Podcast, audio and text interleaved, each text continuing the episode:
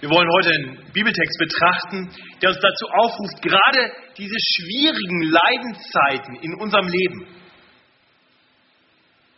zu benutzen, um unseren Glauben durch unser Leben zu bezeugen, durch ein Leben, das dem Vorbild des Herrn Jesus Christus nachfolgt. Wir kommen heute in unserer Predigtserie, die wir schon seit einiger Zeit betrachten durch den ersten Petrusbrief zu den letzten Versen aus Kapitel 2. Kapitel 2, die Verse 18 bis 25. Und in den ausliegenden Bibeln findet sich der Text im hinteren Teil, also im Neuen Testament, auf den Seiten 251 und dann weiter auf Seite 252. Bevor ich den Text gleich lesen werde, möchte ich uns noch einmal ganz kurz den Zusammenhang vor Augen führen, noch einmal kurz zurückschauen auf das, was wir bisher gesehen haben. Und vielleicht, wenn ihr die Bibel schon aufgeschlagen habt, könnt ihr einfach ein bisschen mit, mit auf den Text schauen. Wir sehen gleich zu Beginn, dass Petrus schreibt an Menschen, die er auserwählte Fremdlinge nennt. So beschreibt er die Christen, an die er schreibt. Ähm, denn das sind Menschen, die aufgrund der Ausersehung des Vaters durch die Heiligung des Geistes zum Gehorsam gekommen sind, dem Herrn gehorsam geworden sind und die Besprengung mit dem Blut Jesu Christi erlebt haben. Das heißt, sie wurden reingewaschen durch Jesu Blut. Ihre Schuld ist von ihnen genommen. In anderen Worten, und das sehen wir dann ab Vers 3, sie sind wiedergeboren worden. Sie sind wiedergeboren worden zu einem neuen, zu einem anderen Leben. Diese geistliche Wiedergeburt hat sie zu Fremdlingen in dieser Welt gemacht, in der sie zwar noch leben und in der sie auch, wenn es sein soll, Leid erfahren, aber zu der sie eben nicht mehr gehören. Und deswegen sollen diese auserwählten Fremdlinge, und das sind wir alle, wenn wir zu Jesus Christus gehören, wenn wir Christen sind, deshalb sollen wir auserwählte Fremdlinge uns eben nicht dieser Welt anpassen, sondern immer mehr so werden wie der, der uns berufen hat, wie unser Herr Jesus Christus. So wie Gott heilig ist, sollen auch wir heilig sein. Wiedergeboren wurden wir durch das Wort Gottes. Und das ist es auch, das uns stärkt, das uns weiter verändert. Und so sollen wir immer mehr zusammenwachsen als Christen in der Gemeinde und dann als Gemeinde Gott ehren und ihm dienen, dadurch, dass wir uns in die Gemeinde einbringen als lebendige Steine. Das sehen wir zu Beginn von Kapitel 2. Und dabei ist es unsere Berufung, das wunderbare Evangelium, die Nachricht vom stellvertretend für Sünder gestorbenen und am dritten Tage wieder auferstandenen Herrn Jesus Christus den Menschen zu verkünden. Im Wissen darum, dass diese Botschaft aus Menschen, die bisher noch nicht die Gnade Gottes erfahren haben und die noch nicht Gottes Volk sind, Menschen werden können, die Gottes Gnade erfahren und die so Teil seines heiligen Volkes werden. Und das ist wirklich so der erste große Teil des Briefes. Ab Kapitel 2, Vers 11 beginnt dann ein zweiter großer Abschnitt. Und letzte Woche hat Simon uns in diesen Abschnitt hineingeführt mit seiner Predigt über die Verse 11 bis 17 aus Kapitel 2. Und in diesem Abschnitt geht es darum, dass Christen sich einfügen sollen in die Ordnung dieser Welt. Über diesem ganzen Abschnitt stehen die Verse 11 und 12 und wirklich auch noch der Anfang von Vers 13. Und deswegen wollen wir die noch einmal kurz betrachten, weil die so wichtig sind auch für das, was wir heute betrachten wollen. Dort heißt es, liebe Brüder, ich ermahne euch als Fremdlinge und Pilger, enthaltet euch von fleischlichen Begierden, die gegen die Seele streiten und führt ein rechtschaffenes Leben unter den Heiden, also den Ungläubigen, damit die, die euch verleugnen als Übeltäter, eure guten Werke sehen und Gott preisen am Tag der Heimsuchung. Ja, das ist die Kernbotschaft erst einmal. Wir sollen in dieser Welt ein so gutes Leben führen, dass die Ungläubigen einfach nichts Schlechtes über uns sagen können und, und wenn möglich, womöglich durch unser Zeugnis gewonnen werden und zum Glauben kommen. Ab Vers 13 geht Petrus dann auf verschiedene Lebensbereiche ein und lehrt, wie Christen sich in diesen verschiedenen Lebensbereichen verhalten sollen. Dabei geht es immer darum, dass wir uns auch menschlichen Autoritäten unterordnen sollen, im Wissen um unseren Herrn, um die oberste Autorität in unserem Leben. Und so heißt es am Anfang von Vers 13, das ist wirklich noch Teil der Einleitung dieses ganzen Abschnitts. Seid untertan aller menschlicher Ordnung um des Herrn willen. Letzte Woche ging es dann um die Unterordnung unter Regierung. Da wollen wir jetzt nicht weiter drauf schauen, sondern wir wollen jetzt zu unserem heutigen Predigtext kommen. Nämlich am zweiten Bereich, in dem wir bereit sein sollen, uns allen menschlichen Ordnungen um des Herrn willen unterzuordnen, und so zu leben, dass wir eben durch unser Leben Zeugnis geben von dem Glauben, den wir haben. Ich lese uns unseren heutigen Predigtext. Es sind die Verse 18 bis 25 aus Kapitel 2.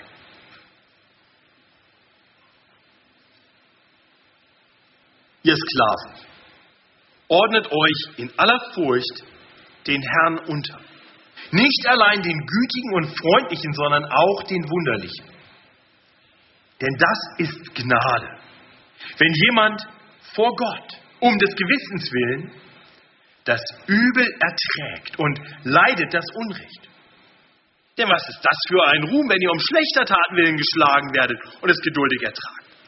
Aber wenn ihr um guter Taten willen leidet und es ertragt, das ist Gnade bei Gott. Denn dazu seid ihr berufen da auch Christus gelitten hat für euch und euch ein Vorbild hinterlassen, dass ihr sollt nachfolgen seinen Fußstapfen. Er, der keine Sünde getan hat und dessen Mund sich kein Betrug fand, der nicht widerschmähte, als er geschmäht wurde, nicht drohte, als er litt. Er stellte es aber dem anheim, der gerecht richtet, der unsere Sünden selbst hinaufgetragen hat an seinem Leibe auf das Holz, damit wir der Sünde abgestorben, der Gerechtigkeit leben. Durch seine Wunden seid ihr heil geworden. Denn ihr wart wie die irrenden Schafe, aber ihr seid nun bekehrt zu dem Hirten und Bischof eurer Seelen. Das ist ein harter Text und deswegen möchte ich beten, bevor wir dann auf die Auslegung dieses Textes hören. Himmlischer Vater, Danke, dass du zu uns sprichst und dass du ein Ziel damit verfolgst, dass du uns auch harte Wahrheiten sagst. Danke, dass dein Wort uns nie in Situationen führst, für die du keinen Ausweg hast, sondern dass du uns durch dein Wort den Weg weist zum perfekten Weg, bis wir ankommen an dem Ziel, das du für uns bereithältst. Ja, und so wollen wir dich bitten, dass du uns bereit machst zu hören, dass du uns Demut gibst, dein Wort anzunehmen. Und hilf mir, treu nur das zu sagen, was du uns sagen willst. Amen. Die Predigt ist ganz einfach aufgebaut, nur damit ihr wisst, was auf euch zukommt. Die Predigt hat zwei Punkte. Der erste Punkt ist einfach der Aufruf, aus Vers 18, die wir kurz betrachten wollen. Und der zweite Punkt ist dann eine vierteilige Begründung dieses Aufrufs. Das heißt, der zweite Punkt der Predigt hat vier Unterpunkte. Das heißt, wenn ihr denkt, wir sind mit dem ersten Punkt schon durch, super, die Predigt wird aber ganz kurz. Achtung! Also wir kommen zu Vers 18, dem Aufruf, ihr Sklaven, ordnet euch in aller Furcht den Herren unter.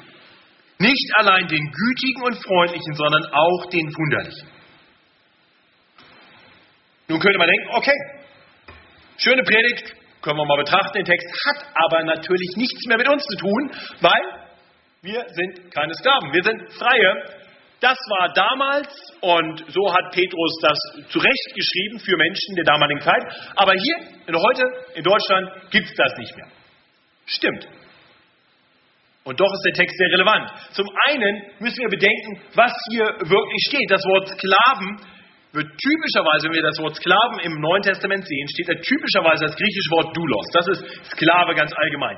Hier steht nicht dieses Wort. Was hier steht, ist Eukatai. Das kommt von dem Wort Eukos, dem Haushalt. Das heißt, das sind Haussklaven, Hausdiener, Hausknechte. Das waren typischerweise Menschen, die sich aus finanzieller Not heraus einem Herrn verkauft haben. ihre Arbeitskraft, ja ihr, ihr ganzes Sein unter die Herrschaft eines Menschen gebracht haben, dem sie in seinem Haushalt gedient haben.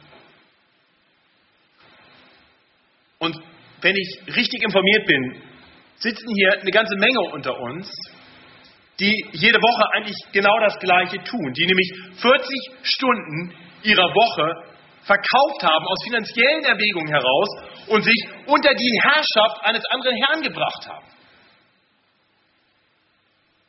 Und die unter uns, die vielleicht diese Form von Abhängigkeit unter einem weltlichen Herrn im Moment nicht kennen, die kennen vielleicht aber doch auch, dass sie unter der Herrschaft stehen von Professoren an der Uni, Lehrern an der Schule oder anderen Autoritäten, die sie in ihrem Leben haben.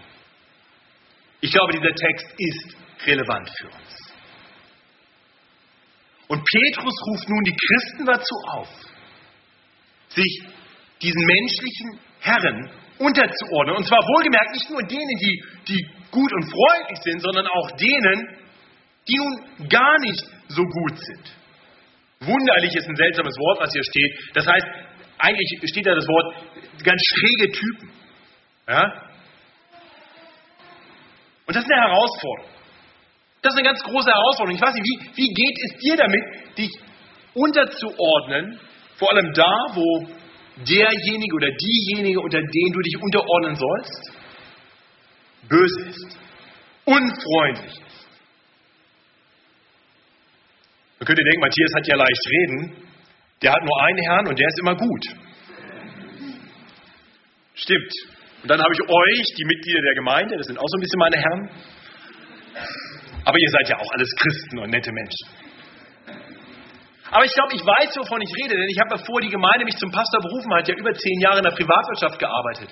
Ich war bei zwei großen Unternehmen und ich war in Hierarchien eingebunden. Und Gott sei Dank, ich hatte fast durchweg wirklich tolle Chefs.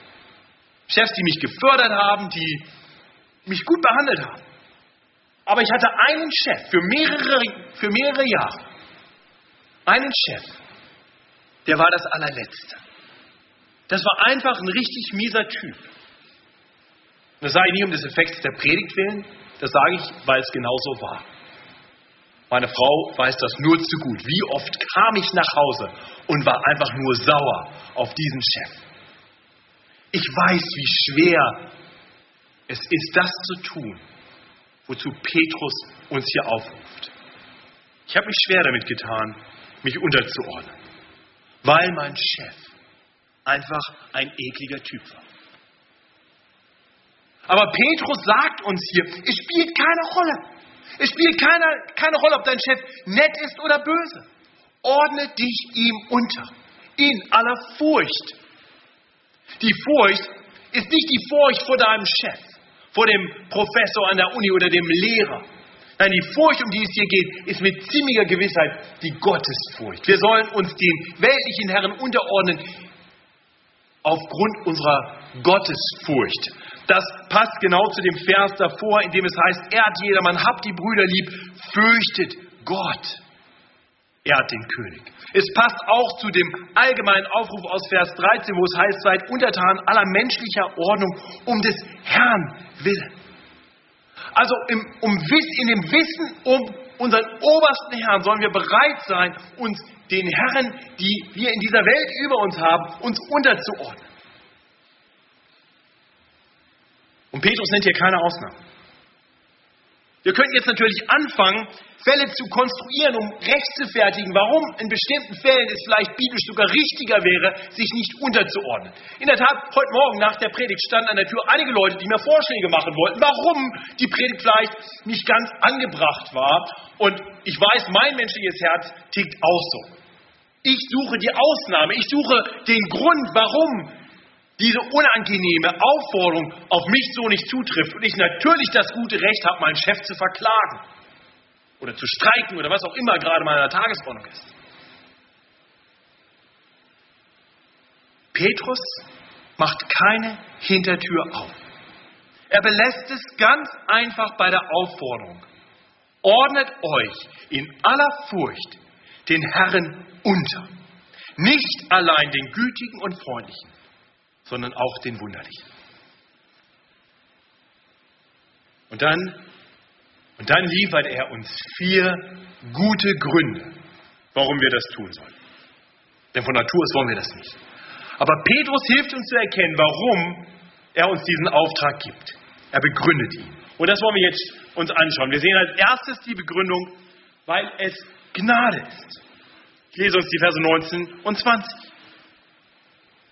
Es ist Gnade, ungerechtes Leid zu ertragen.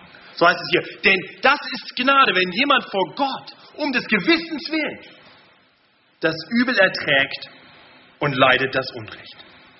Denn was ist das für ein Ruhm, wenn ihr um schlechter Taten willen geschlagen, geschlagen werdet und es geduldig ertragt? Aber wenn ihr um guter Taten willen leidet und es ertragt, das ist Gnade bei Gott. Und Petrus erklärt hier, es gibt zwei Formen von Leid. Ja? Manches Leid ist schlichtweg die Konsequenz schlechter Taten. Solches Leiden, das sollten wir Christen nie erfahren, denn es ist unser Auftrag als Christen, das Schlechte zu meiden und stattdessen mit guten Werken uns hervorzutun in dieser Welt. Also ich hoffe, dass wir nicht leiden, wie es am Anfang Vers 20 heißt, um unserer schlechter Taten willen. Aber dann gibt es dieses andere Leid. Leid, das Christen erfahren, gerade weil sie Gutes tun. Das mag im ersten Moment absurd klingen. Wie kann es sein, dass man für gute Taten leidet? Zu Unrecht natürlich. Nun, ich denke, wir kennen solche Beispiele. Wir haben es vielleicht schon am eigenen Leib erlebt.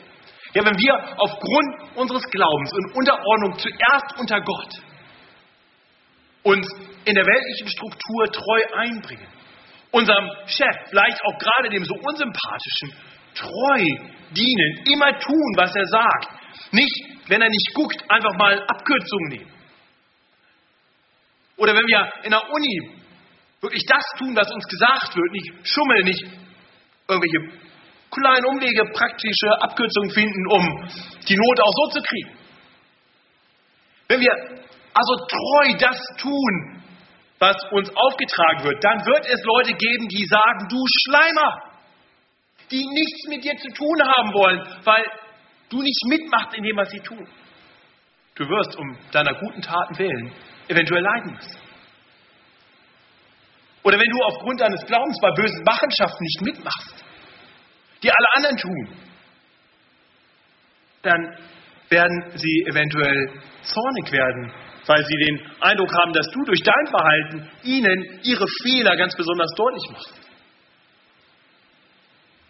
Vielleicht gehörst du zu denen, die um Gottes Willen, um deines Gewissens willen auf bestimmte Dinge im Job verzichtest, nicht die Karriereleiter hinaufkletterst, nicht die Ellbogen ausfährst, vielleicht bewusst sagst, ich trete ein bisschen kürzer im Beruf, um mehr Zeit zu haben, um Gott zu dienen. Und du wirst dafür verlacht. Dann weißt du, wovon Petrus hier redet. Als Christen sollten wir uns von diesen Dingen, von all dem Gespott, all dem Spott der Welt nicht beirren lassen. Gottes Wort sagt uns, es ist eine Gnade bei Gott, wenn wir um guter Taten willen leiden und dies ertragen. Aber was ist das eigentlich, eine Gnade bei Gott? Was bedeutet das? Nun, zum einen ist es Ausdruck der erfahrenen Gnade Gottes in unserem Leben, wenn wir um unseres Glaubens willen bereit sind zu leiden. Das, das machen wir nicht von Natur aus. Von Natur aus ordnen wir uns nicht unter. Schon gar nicht bösen Herren. Nein, es ist Ausdruck des Wirkens Gottes in unserem Leben. Es ist eine Frucht des Geistes. Da in Vers 2 von Kapitel 1 hat mir gesehen, dass der Geist uns heiligt hin zum Gehorsam, der uns bereit macht, anders zu leben. Es ist Ausdruck der erfahrenen Gnade Gottes, wenn wir so leben. Aber ich kann mir vorstellen, dass Petrus hier sogar noch mehr im Sinn hat. Denn die Aussage, dass dies eine Gnade bei Gott ist, wenn wir um guter Werke willen leiden, steht ja im Kontrast dazu, dass es kein Ruhm ist, wenn wir um schlechter Taten willen leiden. Das heißt, Gnade steht hier analog zum Wort Ruhm. Es könnte also sein, dass Petrus hier andeutet, dass, dass Menschen, die ungerecht leiden, um Christi willen, um ihres Gewissens vor Gott willen, eines Tages entlohnt werden. Nun glaube ich nicht, dass wir für unser, unser Leid konkret einen Lohn bekommen. Oh, du hast viel gelitten, hier viel Lohn. Nein, aber um unserer Treue zu Gott willen, unserer Bereitschaft, das zu tun, was Gott uns sagt, im Vertrauen auf Gott, das wird Gott entlohnen eines Tages. Er hält ein großes Erbe bereit, ein unverweltliches Erbe, wie es heißt in, in Kapitel 1, Vers 4. Ein unvergängliches, ein unbeflecktes, ein großartiges, herrliches Erbe hält er für die bereit, die auf ihn vertrauen, die mit ihm leben. Und das zeigt sich eben auch gerade darin, dass wir nicht um schlechter Taten willen leiden, sondern um guter Taten willen. Bereit sind, Leid zu ertragen. Das heißt, wenn du Leid erlebst, Leid erfährst in deinem Leben, dann stell dir die Frage, warum? Muss ich leiden um meiner guten Taten willen? Oder ist mein Leiden die Konsequenz von schlechten Dingen, die ich getan habe? Also ich kenne ich kenn Leute, die die Leid in ihrem Leben erfahren und es war immer, weil sie so hervorragende Christen sind. Und ich denke manchmal, ist das wirklich so? Habt ihr vielleicht auch schon erlebt? Ja, so die, die Leute, die, die zum Beispiel ihren Job verlieren ja, und dann sagen, ah, das war für Jesus. So, nee, du warst faul. Du hast deinen Job nicht gemacht. Kein Ruhm, sorry. Frag dich selber, warum leide ich? Leide ich um meiner guten Taten willen? weil ich bereit bin, mich unterzuordnen, auch unter einen bösen Boss. Das ist Gnade bei Gott. Das heißt, das ist der erste Aspekt, warum wir ungerechtes Leid ertragen sollen, weil sich darin die Gnade Gottes in unserem Leben zeigt, weil es sich letztendlich lohnen wird, weil wir eines Tages reich belohnt werden, wenn wir durch dieses Leben hindurch angekommen sind bei dem, der uns ein großartiges Erbe geben wird. Der zweite Grund, weil das unsere Berufung ist. Wir sollen bereit sein, um Jesu Willen, um des Herrn Willen zu leiden, weil es unsere Berufung ist, ihm nachzufolgen. Ja, so heißt es in Vers 21. Denn dazu seid ihr berufen, da auch Christus gelitten hat für euch und euch ein Vorbild hinterlassen, dass ihr sollt nachfolgen seinen Fußstapfen. Er, der keine Sünde getan hat und dessen Mund sich kein Betrug fand, der nicht wieder schmähte, als er geschmäht wurde, nicht drohte, als er litt. Er stellt es aber dem anheim, der gerecht richtet. Das ist eine harte Lehre, die, die, denke ich, viel zu oft verschwiegen wird. Es verkauft sie einfach besser, wenn man sagt, kommt zu Jesus und du wirst gesund, reich und fröhlich. Ja, das christliche Leben ist immer einfach, easy going. Ja, das ist eine Lüge. Und, und wenn du schon länger als drei Tage Christ bist, dann weißt du das. Wir Christen haben alle eine eindeutige Berufung.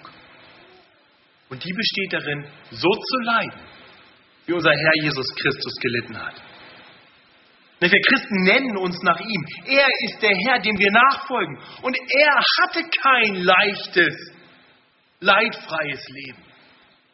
Ganz im Gegenteil obwohl er immer das Gute tat, nie gesündigt hat, nie irgendwen betrogen hat, hat er großes Leid ertragen. Sein Leid war vollkommen ungerecht. Und so schuldlos wie Jesus Christus, so schuldlos wie Jesus Christus werden wir niemals leiden. Denn wir sind nicht ohne Schuld. Aber er war es. Und doch musste er leiden. Er wurde von den Menschen abgelehnt, er wurde verspottet, er wurde verleumdet, er wurde unschuldig verhaftet und gefoltert und brutal an ein Kreuz genagelt. Und in all dem hat er sein Leid still ertragen. Im Vertrauen auf seinen himmlischen Vater, der eines Tages alles Unrecht gerecht richten wird. Im Vertrauen darauf, dass er das alles gut machen wird und gebrauchen wird. Und deine Berufung, unsere Berufung als Christen ist es, ihm darin nachzufolgen. Das heißt, wenn du das nächste Mal zu Unrecht leidest, dann denk an Jesus. folge ihm und ertrage dein Leid geduldig. Im Vertrauen auf Gott, der gerecht richten wird. Wenn wir uns wehren, wenn wir mit allen Mitteln, die wir haben, legitime oder womöglich sogar illegitime, gegen Unrecht vorgehen, das wir erfahren, wenn wir wie auch immer versuchen, dem Leid, das auf uns hinzukommt, auszuweichen, anstatt es still zu ertragen, dann, dann agieren wir genauso wie diese Welt. Dann werden wir niemand Zeugnis geben von unserem Herrn Jesus Christus. Der Apostel Paulus hat einen ganz ähnlichen Aufruf aus Römer 12. Könnt ihr vielleicht heute Abend nochmal nachlesen. Vergeltet niemand Böses mit Bösem. Seid auf Gutes bedacht gegenüber jedermann. Ist möglich, so viel an euch liegt, so habt mit allen Menschen Frieden. Recht euch nicht selbst, meine Lieben, sondern gebt Raum dem Zorn Gottes. Denn es steht geschrieben, die Rache ist mein. Ich will vergelten, spricht der Herr. Vielmehr, wenn deinen Feind hungert, gib ihm zu essen, dürstet ihn, gib ihm zu trinken. Wenn du das tust, so wirst du feurige Kohlen auf sein Haupt sammeln. Lass dich nicht vom Bösen überwinden, sondern überwinde das Böse mit Gutem. Das ist Gnade, wenn wir so leiden können. Denn das ist Ausdruck unserer Nachfolge Jesu. Das zeigt, dass wir in seinen Spuren folgen, dass wir in seinen Fußstapfen wandeln. Egal, was die Menschen dann Schlechtes über uns sagen mögen, sie sollten immer wieder nur erstaunt feststellen können, dass, dass wir eine Zuversicht haben, eine, eine Hoffnung über das Leid im Hier und Jetzt hinaus. Dass, dass wir eine innewohnende Kraft haben, die es uns ermöglicht, ungerechtes Leid zu ertragen.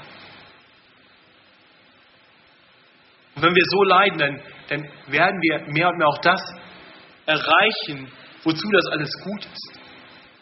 Wir müssen zurückdenken zum, zur großen Überschrift. Das Ziel in dem allen ist, dass möglichst viele Menschen durch unser rechtschaffenes Leben, durch unsere guten Werke, Werke, gerade auch in Leidensphasen, unseren Herrn erkennen. Das heißt, die Art und Weise, wie wir mit Leid umgehen in dieser Welt, sollte Menschen hinweisen auf den, dem wir nachfolgen. Und gerade die bösen Herren, gerade die Menschen, die Böses tun in dieser Welt, die brauchen doch diesen Herrn aller Herren so dringend. Alle Menschen brauchen ihn so dringend. Lasst ihn uns bezeugen, indem wir Jesus nachfolgen. Auch in der Art und Weise, wie wir mit Leid umgehen. Das ist unsere Berufung. Drittens, wir sehen, dass wir ungerechtes Leid ertragen sollen, weil wir von viel größerem Leid befreit wurden. Schon in Vers 21 hat es geheißen, denn dazu seid ihr berufen, da auch Christus gelitten hat für euch. Wir haben dann weitergelesen über sein Vorbild, aber hier schon die Andeutung drin, dass Christus in seinem Leiden nicht nur Vorbild für uns war, sondern auch Stellvertreter. Und das wird dann in Vers 24 noch viel deutlicher. Der unsere Sünde selbst hinaufgetragen hat an seinem Leibe auf das Holz, damit wir der Sünde abgestorben der Gerechtigkeit leben. Durch seine Wunden seid ihr heil geworden. Ja, das ist die, die Grundlage dafür, dass wir ihm überhaupt nachfolgen können. Weil er unser Leid, unsere Schuld, unsere Sünden auf sich genommen hat. Denn das haben wir alle in unserem Leben. Keiner von uns lebt immer so, wie er es sollte. Wir sollten heilig sein, so wie er heilig ist. Aber wir sind keine Heiligen. Wir, wir tun doch alle, auch anderen Menschen, immer mal wieder Unrecht. Und wir werden vor allem Gott nicht gerecht. Denn er hat uns dazu geschaffen, dass wir unter seiner guten Herrschaft leben, auf ihn vertrauen und ihn ehren in allem, was wir tun.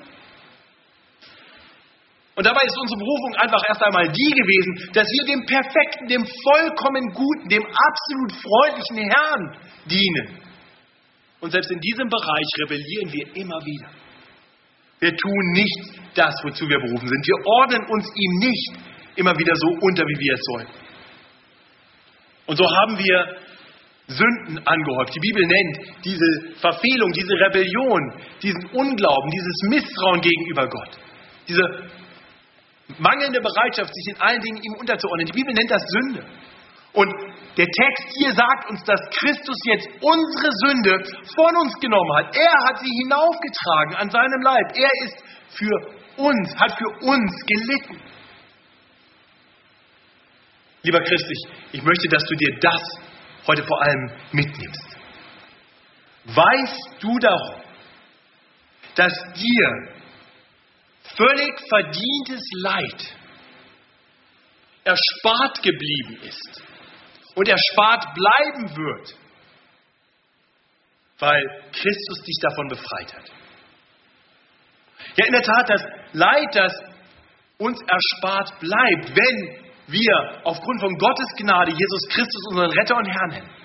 Das Leid, das uns erspart bleibt, ist so viel größer und dauerhafter als alles Leid, so schwer es auch sein mag, das wir jemals hier auf Erden erleben werden. Wir leiden so viel weniger.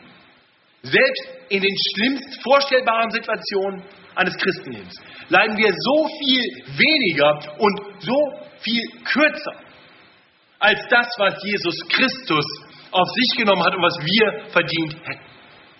Denn wir hätten es verdient, für alle Ewigkeit unter Gottes gerechtem Zorn zu stehen. Christus hat das auf sich genommen. Lieber Christ, Leid ist real, manchmal wirklich schwer zu ertragen. Aber das Leiden, was wir hier auf Erden erleben, ist leicht und kurz im Vergleich zu dem, was wir verdient hätten. Und weil Christus das auf sich genommen hat, weil uns befreit hat vom Fluch der Sünde, ist es nun unsere Berufung, der Sünde keinen Raum mehr zu geben, sondern in allen Dingen danach zu trachten, ein gutes Leben zu führen, ein vorbildliches Leben zu leben, der Gerechtigkeit zu leben, wie es hier heißt. Das ist unsere Berufung. Und mal ganz ehrlich, ist der Weg nicht viel leichter und besser, als wenn wir nicht Christus folgen würden, um nicht zu leiden und dann eines Tages so viel mehr Leid für alle Ewigkeit erfahren würden. Unsere Berufung ist leicht, selbst da, wo sie schwer ist. Und dann kommen wir zum vierten Grund, warum wir uns auch bösen Herren unterordnen können. Und das ist vielleicht der frohmachendste, der uns am meisten befreiende Grund. Denn er ist sehr real in unserem Leben. Vers 25 zeigt uns diesen Aspekt. Ihr wart wie die irrenden Schafe, aber ihr seid nun bekehrt zu dem Hirten und Bischof eurer Seelen. Also Petrus erinnert uns Christen daran, dass wir bekehrt wurden. Wir waren einst die Schafe, die in die Irre gingen. Weg von Gott, in Richtung Verderben, in Richtung ewiges Höllenleid. Und dann hat Gott eingegriffen. In seiner großen Gnade hat er unsere Augen geöffnet, hat er unserem Leben eine neue Richtung gegeben. Er hat uns neues Leben gegeben, uns wiedergeboren zu einem neuen Leben. Ihm nach. Er hat uns bekehrt hin zu sich und er beschreibt sich jetzt hier selber. Gott beschreibt sich in seinem Wort hier selber als dem Hirten und Bischof oder Aufseher unserer Seelen.